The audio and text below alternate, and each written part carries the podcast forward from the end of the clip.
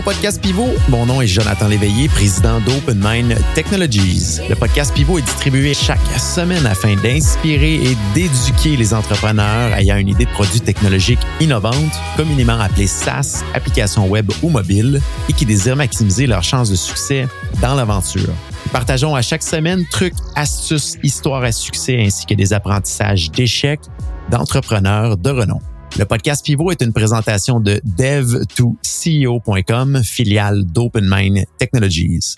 DEV, le chiffre 2, CEO.com, aide exclusivement les entrepreneurs ambitieux qui désirent développer leurs idées technologiques afin d'en faire un succès d'envergure.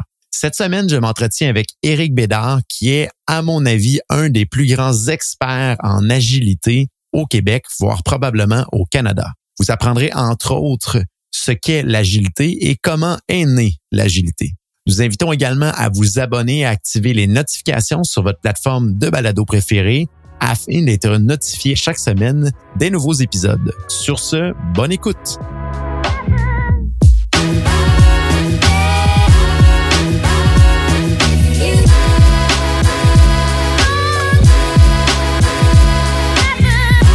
Éric Bédard, coach en agilité, entre autres euh, chez nous, euh, chez OpenMind depuis euh, presque quatre ans, mais tu as également fait la différence dans d'autres entreprises, entre autres dans un très, très beau succès québécois que probablement beaucoup de personnes qui nous écoutent connaissent, qui est l'entreprise AbsoluNet. Tu as été derrière la transformation vers l'agilité dans cette entreprise-là.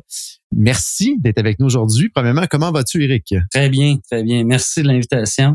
C'est un, grand honneur, grand honneur de te recevoir aujourd'hui. Ça faisait un petit bout qu'on voulait te recevoir sur le podcast. Je pense que euh, le sujet de l'agilité est quelque chose qui est un sujet extrêmement important dans le développement de son idée technologique, mais qui est également un, concept qui peut être interprété de différentes manières, des fois de la mauvaise manière. Donc, ça faisait longtemps qu'on voulait t'avoir avec nous pour discuter de ça. Ça va faire partie d'une probablement une série de, de podcasts sur l'agilité parce que euh, dès qu'on ouvre cette petite boîte-là, il y a beaucoup, beaucoup de choses à dire, mais bien content que tu sois avec nous euh, aujourd'hui. C'est fantastique. J'aimerais ça, Eric. Est-ce que tu peux nous conter d'abord un petit peu ton parcours euh, qui t'a amené là, de, de jusqu'aujourd'hui? Je disais coach en agilité, mais es, tu es également là, consultant en innovation et technologie.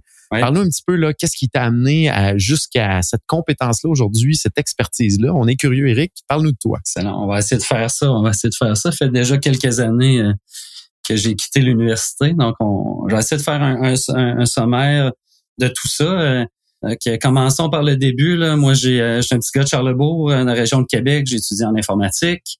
Euh, puis après ça, après mon, bac, j'ai envoyé des CV un peu partout.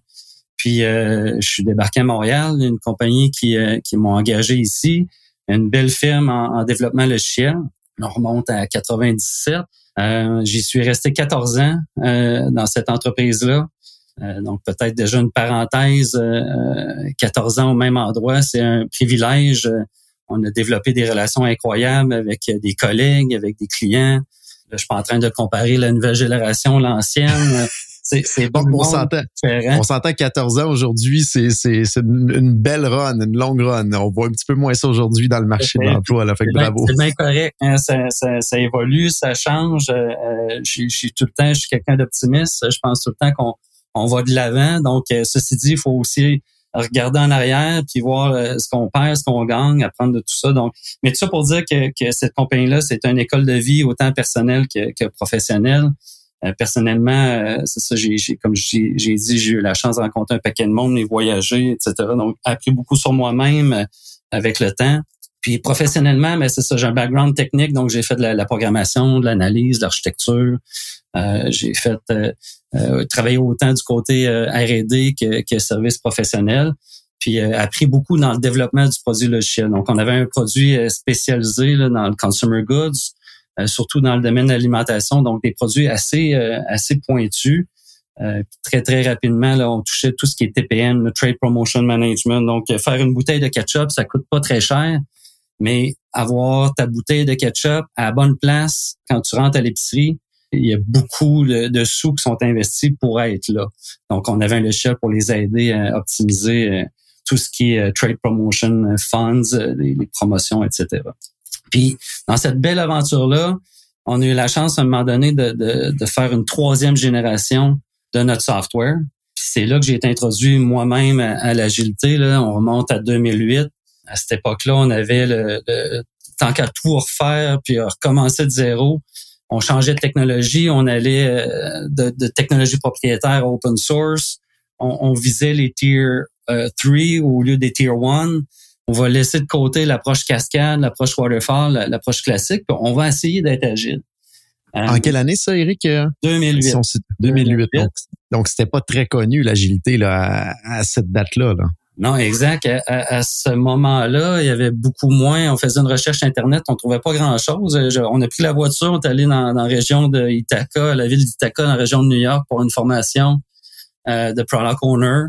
On a acheté des livres, euh, on a essayé un paquet de patentes on, mais on a, on, a persévéré, ça a fonctionné. Puis peut-être une tranche de vie, euh, s'il y a des, des ex-collègues qui m'écoutent, vont peut-être trouver ça drôle, mais au tout début, là, moi, je suis un architecte, faire un software, troisième génération, envoyez-nous sur un île, une belle équipe, on va être 12, 10, 12 personnes, puis on va faire un produit parfait. Là, l'histoire de commencer aussi de, de, de, faire des itérations, présenter ci, présenter ça, chercher du feedback, ça, ça ralentissait le processus dans ma tête heureusement, j'ai persévéré, puis on, on l'a essayé. Puis, tu sais, tantôt en introduction, je parlais qu'on a changé, hein. on a introduit dans notre euh, produit, euh, de travailler avec un Tier 1 ou Tier 3, un grand client, petit client, changer de technologie. On, on, était dans un mode où il y avait beaucoup d'incertitudes, beaucoup de choses qu'on connaissait pas. Puis le concept de faire des itérations, faire un petit morceau, aller chercher du feedback, ça nous a sauvé la vie. Euh, on aurait fait un beau produit, mais mais c'est pas nous qui l'aurait utilisé le week-end. Hein. C'est du vrai monde. Donc, c'est essentiel d'introduire les end users dans le processus. Donc, donc cette aventure-là, euh, j'ai aimé beaucoup. Euh, en tant que membre d'équipe, j'ai vécu l'agilité. Euh, puis ça, c'est dans les dernières années là, où j'ai été dans cette entreprise-là. Puis ça m'a aidé, je pense, beaucoup dans ma carrière par la suite parce que j'ai beaucoup d'empathie pour les gens qui, à première vue, euh, voit l'adoption de l'agilité comme euh, pas, pas facilement, je peux comprendre. C'est un autre game. C'est pas la même affaire. C'est pas un buzzword. C'est pas deux trois choses qu'on change puis que ça marche. C'est une autre mentalité. Donc c'est changer de mentalité, c'est pas évident. Ça prend du temps. Ça prend de la persévérance. Ça prend du courage. Donc, euh, j'ai eu la chance de le vivre. Euh, c'était, ça m'a été introduit quand j'étais là-bas.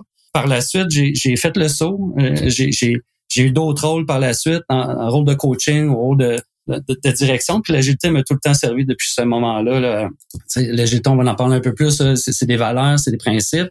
Puis dans nos prises de décision, euh, à tous les niveaux de l'entreprise, euh, peu importe, si on, si on se rattache à des valeurs puis à des principes semblants, ça va aider beaucoup l'organisation à, pousser puis aller de l'avant puis pousser dans la même direction, être aligné.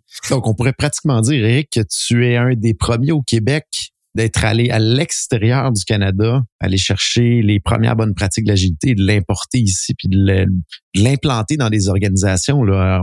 Peut-être, peut De ma vue, ça ressemble un peu à ça. Là. Peut-être, mais j'ai aucun mérite. Ça, ça, ça, a tombé comme ça. On était euh, dans ce moment-là. Euh, l'idée n'est pas venue de moi, c'est introduit. Mais oui, je pense qu'on était pas mal les premiers à faire ça, mais mais c'est ça, euh, c'était un peu plus populaire, je pense, à l'époque aux États-Unis. Ça commençait peut-être davantage à cet endroit-là. Puis, euh, mais oui, c'est euh, ça fait quelques années, mais, mais dans ma tête, ça fait cinq ans. ça fait, fait peut-être plus longtemps, mais c'est encore tout frais.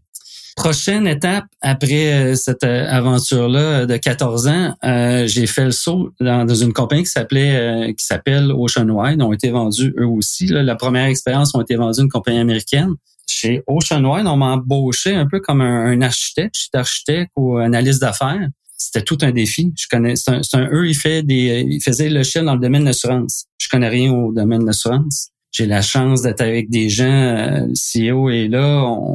eux, ils avaient le désir de, de, un peu comme une start-up, de refaire un nouveau produit pour offrir à leurs clients du domaine de l'assurance.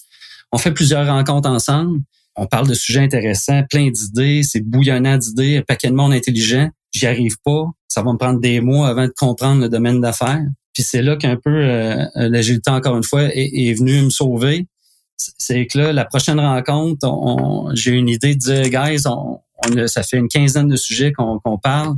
J'ai une crainte qu'on va en parler encore, on va rajouter 15 autres, euh, on va se rendre à 30, puis à un moment donné, on va commencer le projet. Donc, prenons les 15 idées qu'on a sorties, on va les mettre sur le tableau, on va trouver les, deux, trois qui ont le plus d'impact qu'on croit dans le marché. Puis si ça vous tente, on va créer une équipe tout de suite.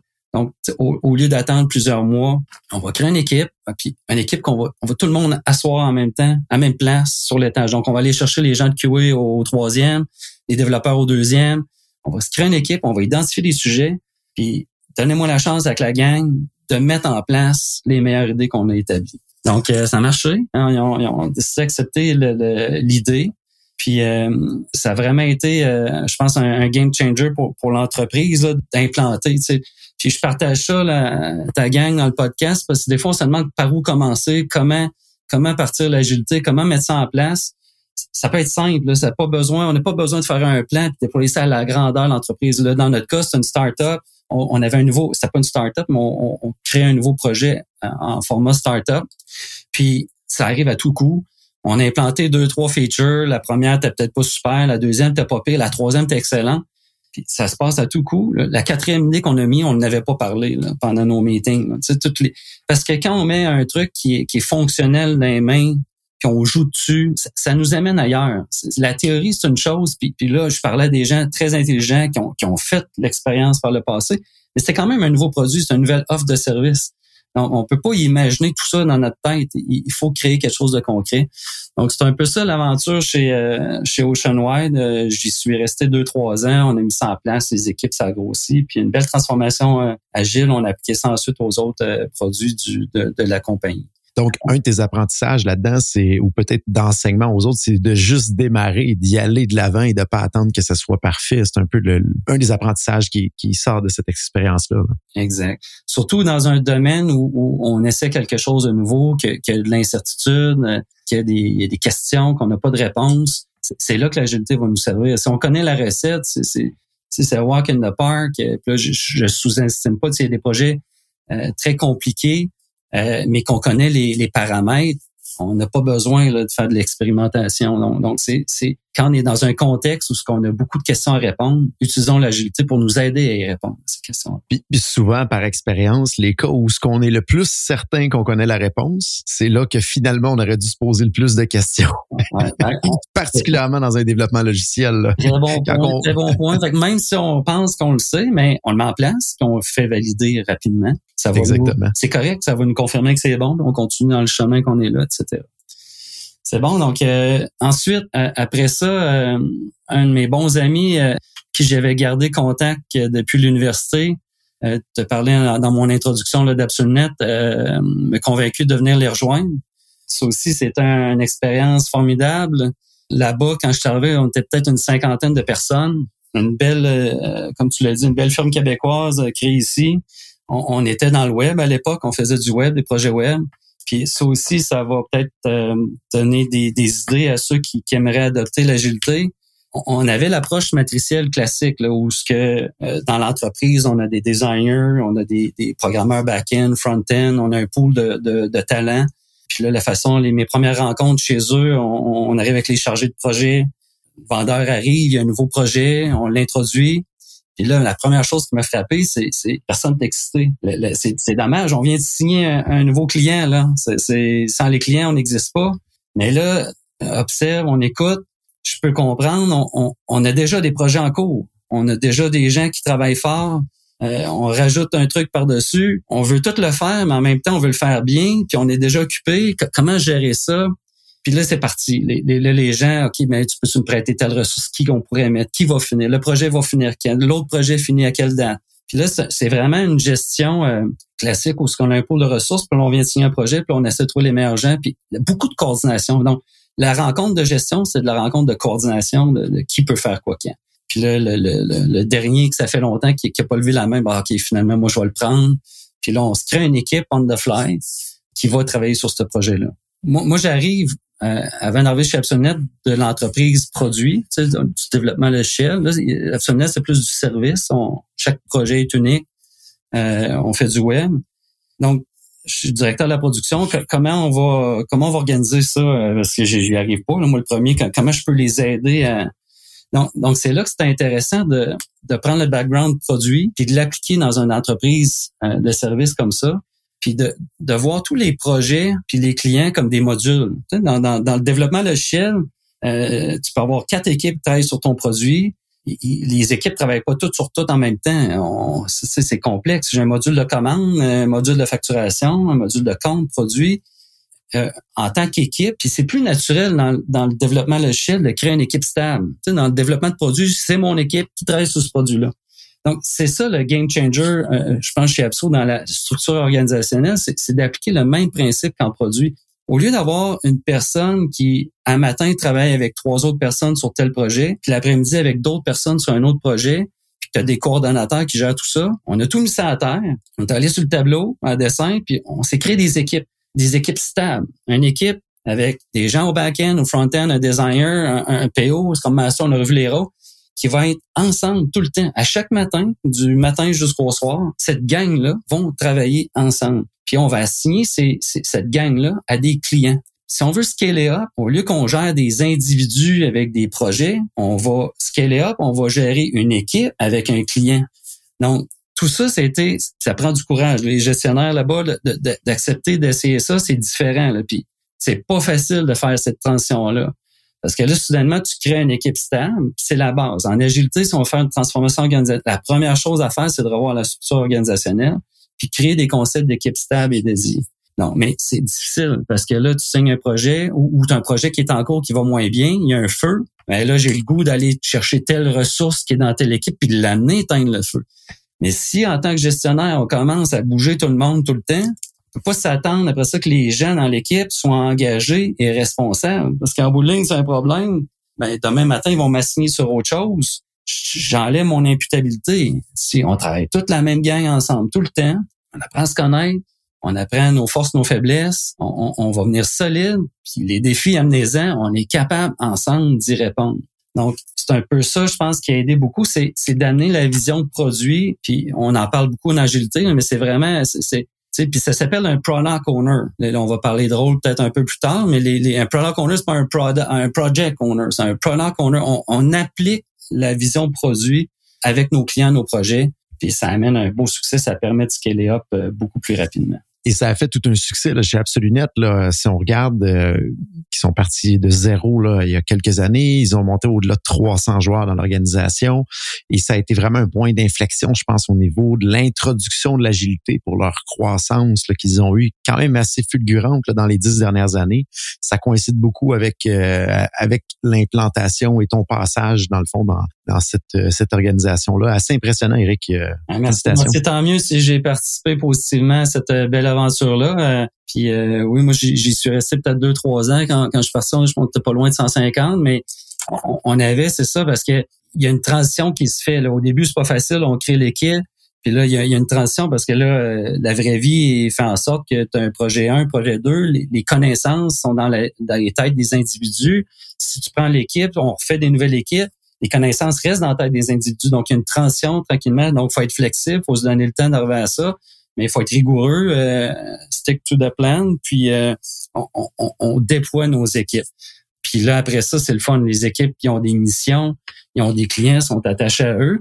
Puis là, ce qui vient le fun, après ça, tu peux faire des projections. Là, ton équipe travaille sur ces quatre clients-là, puis ces trois clients-là vont les occuper l'équipe jusqu'à mi-mars. Puis l'autre, donc on commence à être capable de faire un plan à plus haut niveau, puis dire mon équipe qui connaît le .NET, euh, à partir de mars, telle période, commence à être disponible. Donc là, ça amenait une autre dynamique avec les ventes.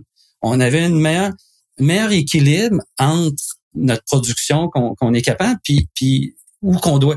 Donc, en même temps, ça a mis une pression sur les ventes qui n'existait pas avant, dans le sens où ce que il y a du PHP, il y a du .NET, les expertises sont pas les mêmes, mais c'est bien, ça donnait des guides aux ventes pour dire les efforts de marketing, on les met où? Où c'est qu'on pousse? En même temps, la vraie vie fait que si un client cogne à notre porte puis il est intéressé, il faut, faut s'ajuster, mais je trouve qu'il y avait un meilleur équilibre. Puis, là, tu te retrouves devant le client aussi, ça, ça te donne des nouveaux outils au niveau des ventes. C'est euh, tu es intéressé par nous, parfait. Voici mon plan de production. Si, si tu es intéressé, j'ai une window. Là. Dans, dans deux mois, j'ai une window, j'ai une disponibilité ça amène même des arguments de vente pour, pour... puis c'est bien, on a besoin de ça. Il n'y a pas de cachette. Là. Quand je m'en vais au restaurant, S'il y a personne dans le restaurant, je vais peut-être en choisir un autre. De voir que le restaurant il est plein, qu'il y a du monde, que si je veux y aller, il faut que je réserve avant, c'est sain. Ça démontre.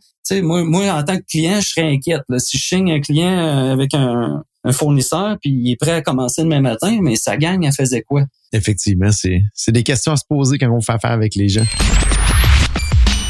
Vous avez une idée de produit techno à développer et vous vous demandez suis-je prêt à le faire? Bonne nouvelle, dev2co.com rend à votre disposition un mini questionnaire gratuit en ligne qui vous permettra de parfaire votre réflexion et surtout de valider à quel point vous êtes prêt ou non à démarrer le développement de votre idée technologique. Rendez-vous au dev2co.com slash évaluation DEV, le chiffre 2, CEO.com slash EVA, LUA, T-I-O-N. Sur ce, de retour à l'épisode en cours. Sautons dans le vif du sujet de voir qu'est-ce que l'agilité, euh, Eric.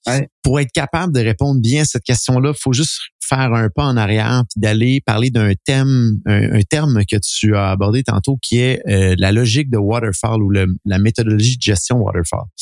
Peux-tu d'abord, Eric, nous expliquer qu'est-ce que euh, le waterfall? C'est parti.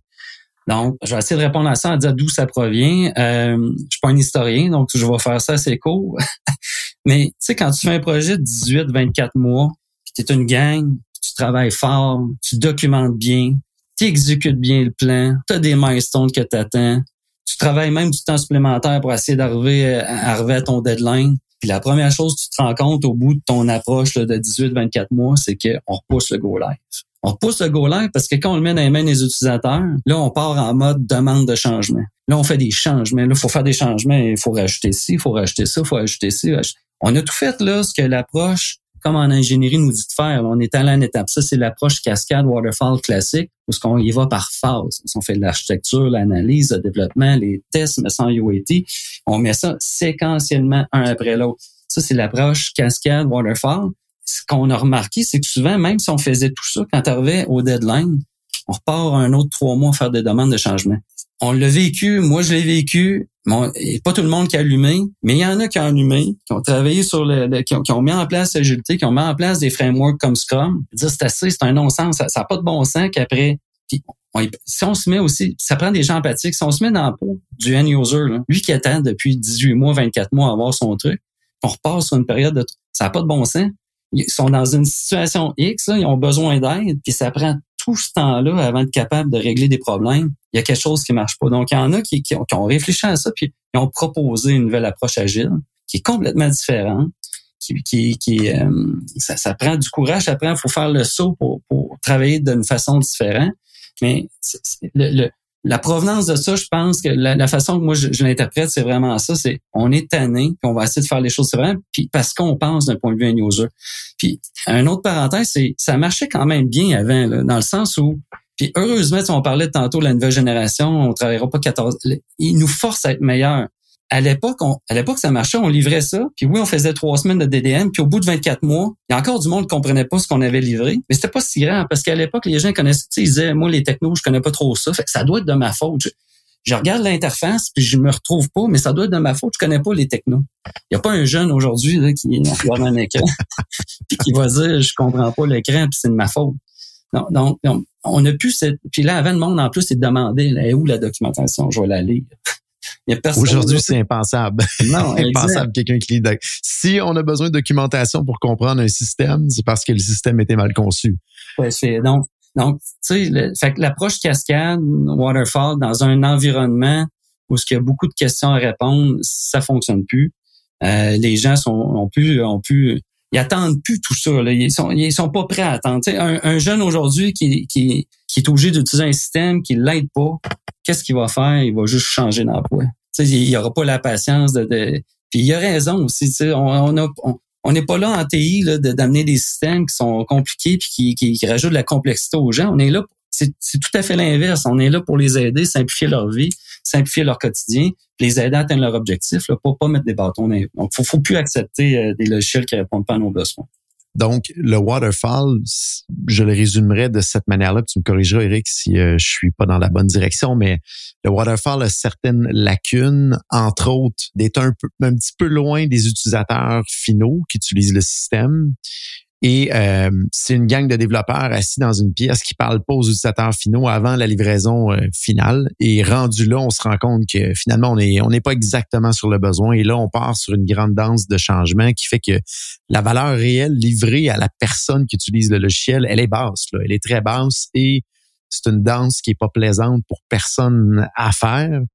Donc, à partir de ces lacunes-là, euh, il y a des gens qui ont dit, ben, on va essayer de trouver une autre manière, une autre manière de faire les choses. Là. On va essayer de, d'abandonner le statu quo qui était par défaut, on fait ça en, méthodologie waterfall, puis regardons autre chose. Et de là est née la méthodologie agile qui est beaucoup plus proche du besoin de l'utilisateur final. C'est ça, exact. Fait enchaînons sur justement la façon qu'on met ça en place, en commençant avec des valeurs. C'est quoi les valeurs sur lesquelles on, on se base pour mettre des principes et des pratiques par la suite?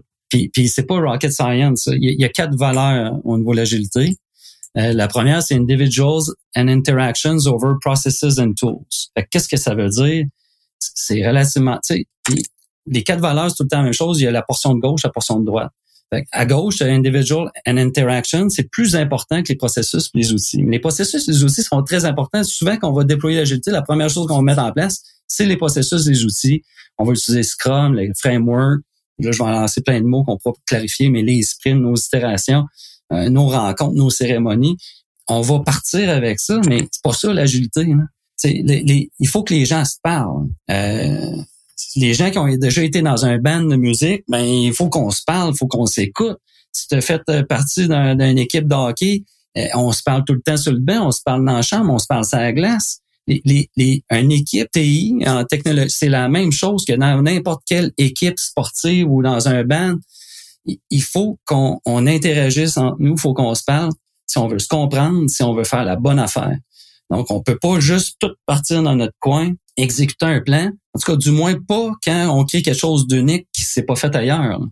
C'est oublions jamais. Fait à la base, puis c'est ça, on parlait de waterfall. Moi, j'ai fait des projets waterfall pendant dix mois. Là, on a carte blanche basée sur les maquettes, les analyses qu'on avait faites, on code.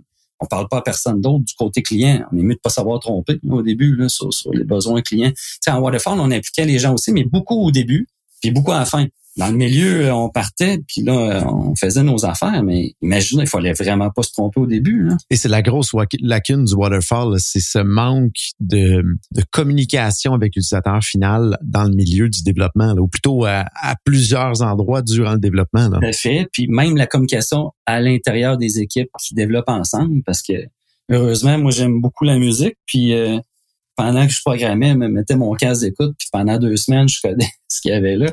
Aujourd'hui, on peut plus faire ça. Euh, tu peux encore écouter de la musique, mais tu as besoin chaque jour de parler avec ta gang. Puis, parenthèse, c'est pas facile. C'est pas facile d'être agile. C'est tout un défi, là, parce qu'à chaque jour, il faut que je négocie avec quelqu'un. C'est, ça change notre, notre, façon de travailler. C'est, pas euh, négocier avec les gens et prendre le temps de poser des questions avant de commencer à ce que, ce que tu vas coder. Euh, après ça, prendre le temps d'expliquer à l'autre c'est quoi tu as fait sur une base quotidienne, ça peut paraître euh, difficile, mais c'est tellement, on parlait, euh, on pourrait parler de taux de roulement, ça crée par contre une dynamique d'équipe incroyable. je me lance une parenthèse. Hier soir, j'ai écouté sur YouTube un reportage sur la NHL, la Stanley Cup. C'est fascinant d'écouter les, les, champions, les plus grandes stars qu'on connaît. À chaque fois qu'ils lèvent la coupe, tu écoutes en entrevue live là, quand ils parlent de leur équipe. C'est des grandes stars, puis c'est leur équipe. Puis là, ils reparlent 30 ans après là, ce qu'ils ont vécu. Puis c'est on faut créer ce concept d'équipe-là. C'est En équipe, on va vraiment loin, on fait vraiment des belles choses. Euh, puis on en reparlera peut-être encore plus dans le détail par la suite. Mais euh, si je reviens aux quatre valeurs, la première, les individus, les interactions, là, c'est, c'est, il faut jamais lâcher ça. Il faut créer un environnement où ce que les gens vont être proches, vont discuter, ils vont se parler, donc oui, il y a des rencontres, il y a plus de temps de rencontres en agilité, mais on se parle pour faire la bonne affaire. C'est facile de faire quelque chose, c'est facile de mettre des heures, mais si en bout de ligne, tu livres dans le temps puis dans le budget quelque chose qui sert à rien, mais euh, tu peux mettre le crochet dans ton chart, Gantt chart, mais ça amène la valeur à qui, ça amène, ça change quoi dans la vie de quelqu'un? Donc, donc, oui, il y a un coût à passer du temps à discuter ensemble, mais c'est pour faire la bonne chose, pour faire un impact ça sert surtout un alignement, je pense, pour tout le monde aussi. Donc, avec la communication vient l'alignement à travers tout ça. Merci, merci, merci. L'alignement, c'est tellement important, c'est clé. Puis euh, c'est avec un document, l'alignement, c'est pas pas assez. Il faut, faut, faut vraiment se parler. C'est un petit secret là. Euh, si on mettait une équipe là ensemble, puis on fait un kick-off projet, puis si je, si je retournais à l'école, je faisais une maîtrise, j'aurais mon sujet. C'est, je prendrais euh, la gang là, après avoir fait le kick-off, parler, puis j'enregistrais. On, on pourrait peut-être faire un podcast secret euh, entre individus. Parle-moi de ton projet. Dans 12 mois, qu'est-ce qui va avoir de l'air? Puis faire ça avec individuellement avec chacun, puis mettre une cassette, là, puis mettre ça dans une enveloppe. Puis au bout de 12 mois, on ressort la cassette, on regarde le projet qu'on a fait, ça serait fait tout un party. Ça serait... ça serait magique. oui. On peut pas, on peut, il faut se parler au fur et à mesure pour avoir quelque chose qui se tient debout, qui amène la valeur. Tu parlais de valeurs, Eric. Je pense qu'on a euh, quatre valeurs. Il y a des grands principes aussi en arrière de ça. Je pense que ça pourrait faire nature de, d'épisodes de, podcast précis. Je pense que c'est quatre valeurs, dix principes, si je m'abuse. Douze principes. Euh, douze principes. J'ai regardé. Ouais, quatre valeurs, douze principes on pourra, euh, ça pourrait faire un, bon podcast où on pourrait rentrer en détail dans, chacun de ces éléments-là parce que je pense que chaque valeur est probablement un 3, 4, 5 minutes par item. Vraiment, vraiment intéressant. Enchaînons. Puis, dans dernière question pour euh, pour l'épisode d'aujourd'hui, selon toi, dans quel contexte euh, que l'agilité pourrait être utile? Ben tiens, euh, je vais commencer à répondre à l'inverse. Dans un contexte pas utile, ça va mettre une image claire. Je pense c'est si je fais la sauce à spaghetti à ma grand-mère, à, ma belle-mère qui est la meilleure aux yeux de mes enfants puis la famille, j'ai pas besoin d'être agile. Je m'explique, c'est c'est le, le, périmètre est clair, le, résultat attendu est clair. Je sais exactement ce que je dois faire pour satisfaire ma famille. Je fais ma sauce à spaghetti. J'ai une recette à suivre.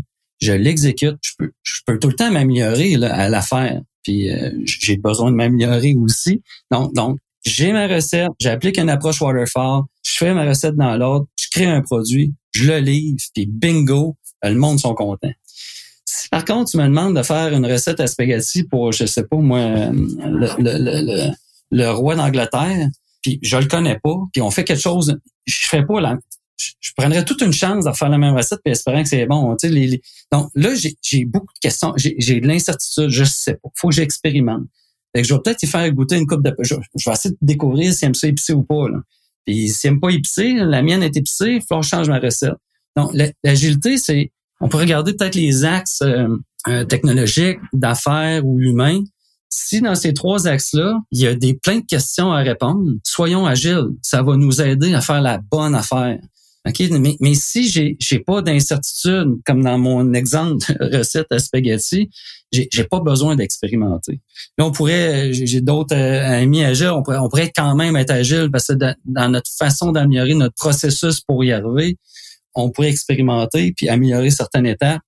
Mais, mais là, je veux pas tomber là-dedans, mais grosso modo, il y a un projet devant nous. Puis en TI, c'est rare qu'on est dans une situation maintenant que c'est walk in the park, un repeat business. Mais dans, si on fait de la repeat business, puis j'ai j'ai un truc marketing à faire qui arrive à chaque mois, j'ai la recette, elle, fonctionne, elle marche, elle m'amène la valeur, applique ta recette.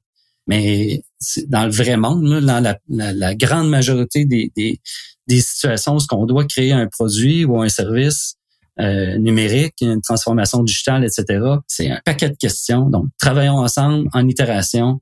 Puis je pense qu'on on va arriver à, nos fins plus rapidement. Puis, tu sais, une autre façon de définir l'agilité, c'est la livraison de la, valeur en continu. Puis parenthèse, la valeur, il y a plein. Mettez-vous dans la peau de l'utilisateur. Est-ce que la valeur en continu qu'on amène impacte l'utilisateur final? Puis si c'est pas le cas, on n'est pas, c'est pas la, c'est pas de l'agilité, c'est parce que ça c'est un, un mythe, c'est, pas un mythe, mais il y a plein de monde, tu sais. Je livre une première version de ma base de données. J'ai tout défini. Ça, ça, a de la valeur faire ta base de données, mais ça a zéro valeur pour le end user. Donc, quand on parle de valeur, depuis tantôt, j'ai dit le mot valeur, mettons-nous dans le contexte d'un end user. Donc, une autre façon de définir l'agilité, livrer de la valeur en continu.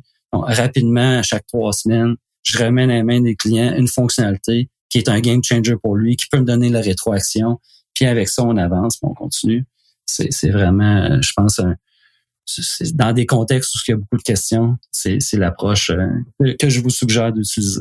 Et on le voit entre autres chez nous, euh, chez OpenMind, la transition qu'on a fait dans nos équipes agiles depuis quand même un bon petit bout. Ça fait quatre ans qu'on travaille ensemble. Euh, on le voit, l'impact, la valeur livrée chez les clients, surtout sur l'utilisateur final et le taux d'adoption des logiciels, des solutions qu'on propose. Ça fait, une, ça fait une grande différence.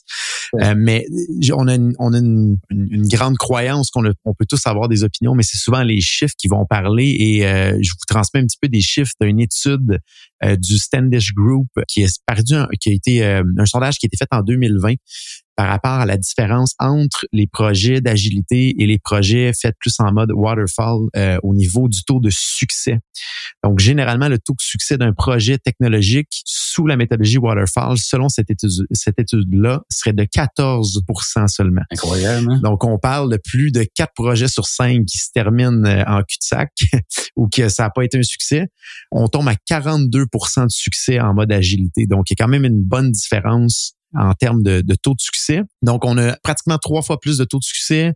Même chose au niveau de l'échec. Au niveau des taux d'échec complet des projets, c'est seulement 9% en agile, mais 29% traditionnel. 29% c'est énorme. Ça veut dire qu'un projet sur trois, finalement, ne sera jamais utilisé au final en mode waterfall, alors que c'est un projet sur 10 en méthode agile. Toujours selon cette étude-là, il y a des statistiques qui vont varier euh, différemment d'une étude à l'autre, mais je pense que c'est quand même représentatif, Eric, de ce que toi, tu vois peut-être dans les dernières années. Tout à fait. Merci de partager ces chiffres-là. Puis, euh, tu sais, il faut tout le temps viser encore plus haut. Puis j'entends ces chiffres-là, puis on, il y a encore de la, il y a, parenthèse, c'est l'agilité, c'est pas magique. Euh, il y a encore de l'espace pour faire mieux. Là. 42 là, on peut se rendre plus loin que ça. Donc, continuons ensemble d'améliorer nos, façons de faire, nos processus euh, pour euh, augmenter ça. Puis on pourra en reparler là, plein de trucs pour euh, pour aller encore plus loin parce qu'on peut faire mieux. On, fait ça. Faut, on va être fier de ce qu'on fait. Hein. On, travaille fort. Il faut que ce qu'on faut changer notre façon de mesurer le succès. Il faut pas juste livrer dans le temps, dans le budget. Il faut s'assurer que ce qu'on vient de faire, y a-tu un impact, y a-tu quelqu'un qui en profite? Puis souvent, on n'a même pas la réponse, on le sait pas. Mais il faut aller chercher la réponse. Parce que peut-être qu'on aurait juste à fine-tuner une patente pour aller chercher pleine valeur puis rentabiliser notre investissement. Mais je sais que c'est pas facile. Nos clients, ils ont d'autres choses à faire aussi. Ils, sont, ils ont leur quotidien comme tout le monde. On est tout occupé. Donc, comment faire pour, vraiment mesurer, aller chercher, changer la façon qu'on mesure le succès? Puis la clé, je pense, c'est de demander aux gens qui, qui accusent réception si ça change de quoi dans leur vie puis avoir le, être humble. Hein, ça, ça, se peut que même si on a travaillé fort, même si on l'a fait avec ce qu'on a dit, puis c'est le grand défi aussi, on n'a pas toujours accès au end user. Mais je pense qu'on va pas assez le chercher, le demander. Puis euh, j'aime bien nos, nos gars, nos champions avec qui on travaille, mais eux, tu sais, comment eux, dans leur quotidien, ils deal avec tous ces gens-là. C'est pas facile, mais il, il y a de l'espoir, puis il faut continuer. Puis il y a plein de techniques aussi qui sont mises en place pour faciliter la, la recherche de cette information-là là, qui, est, euh, qui est nos end-users, comment qui trouvent ça. J'adore tellement, Eric, ta, ta phrase qu'il faut changer notre façon de, de mesurer le succès. Puis c'est toujours une question de valeur livrée au bout de la ligne. Donc, en résumé, l'agilité, c'est carrément de se rapprocher de l'utilisateur final puis s'assurer qu'il y a un succès à ce niveau-là et que ça change la vie de ces gens-là euh, au bout de la ligne. Exact. Pour, là, pour ça qu'on qu'on fait notre travail, c'est les aider eux. Puis pas fait qu'il faut travailler avec tous les intermédiaires entre les deux. Ils ont toutes leurs valeurs ajoutées. Mais c'est ça, faut trouver un équilibre avec les gens avec qui on communique, avec qui on parle, avec qui on travaille. Puis c'est terminé, c'est évolué l'époque où c'est deux, trois personnes qui décident pour euh, un demi-million euh, de projets. C'est c'est ça. C'est effectivement révolu. Merci beaucoup, Eric. On va avoir la chance, je pense, de, de se reparler à, plusieurs reprises parce qu'on va pouvoir parler du lexique, des valeurs de l'agilité. Euh, on a parlé de négociation en continu. Ça, ça pourrait faire un épisode juste en soi. Les niveaux d'impact aussi. Je pense à des conseils également pour, euh, pour les, les présidents, les CEO. Je pense qu'on en a beaucoup à dire. Là, fait que ce sera euh, assurément, là, si tu l'acceptes, un plaisir de, de te avec nous dans une série sur l'agilité qui est, je pense, très, très, très bénéfique dans le l'audience puis le sujet du podcast aujourd'hui. Fait que merci beaucoup, Eric. Euh, grand plaisir. Merci à nouveau à toi. Tu, tu m'as fait sortir un peu de ma zone de confort. J'ai plus l'habitude de donner le micro à mes équipes, aux gens avec qui je travaille, à l'organisation. Donc, euh, on a essayé de se débrouiller. Euh, merci, Jonathan. On aime beaucoup sortir les gens de leur zone de confort. C'est un petit peu ma mission de vie personnelle. Fait merci, Eric, d'avoir été avec nous. Puis à tous ceux qui nous écoutent, je vous dis à bientôt. Merci.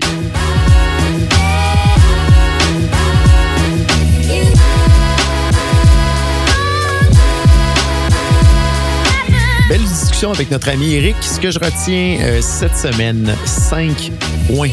Le premier, c'est qu'il faut absolument changer notre façon de mesurer le succès de nos projets ou des projets que l'on fait. C'est pas simplement une question de budget, c'est pas simplement une question de fiabilité du système ou de fonctionnalité livrée, mais c'est surtout la valeur qui est livrée euh, à l'utilisateur final et à quel point on change un petit peu sa vie qu'on fait une différence. Donc, c'est super important de réfléchir à cet élément-là. Ensuite, on parle d'incertitude et de certitude. Donc, l'agilité s'applique énormément dans des contextes où il y a de l'incertitude et souvent quand on pense qu'on est certain de ce qu'il faut livrer, c'est justement là qu'on devrait intégrer des principes d'agilité pour aller valider, contre-valider vraiment si nos certitudes sont vraies, parce que fort probablement, c'est plus des incertitudes que des certitudes. Troisième point, démarrer, c'est la chose à faire. N'attendez pas que tout soit parfait autant pour développer votre idée euh, de produit techno que de faire une transformation de vos équipes en mode agile. Quatrième point, l'une des choses importantes, c'est d'avoir des équipes stables. Sans équipe stable, impossible euh, d'introduire la puissance ou la force de l'agilité. Et euh, le cinquième point est que l'agilité, en réalité, c'est une optimisation de la communication dans les équipes, mais également avec les gens euh, où nous pouvons avoir un impact, donc généralement l'utilisateur final de ce que l'on développe. Donc voilà, merci à tous d'avoir été des nôtres cette semaine. Si cet euh, épisode de podcast vous a plu, aidez-nous en le partageant sur les médias sociaux et aidez-nous également en vous abonnant pour recevoir les alertes des nouveaux épisodes sur votre plateforme de balado préférée. N'hésitez pas également à nous soumettre vos idées de sujets et idées d'invités. Je vous invite à continuer la discussion sur LinkedIn. Mon nom est Jonathan Léveillé, président d'Open Mind Technologies. À la semaine prochaine.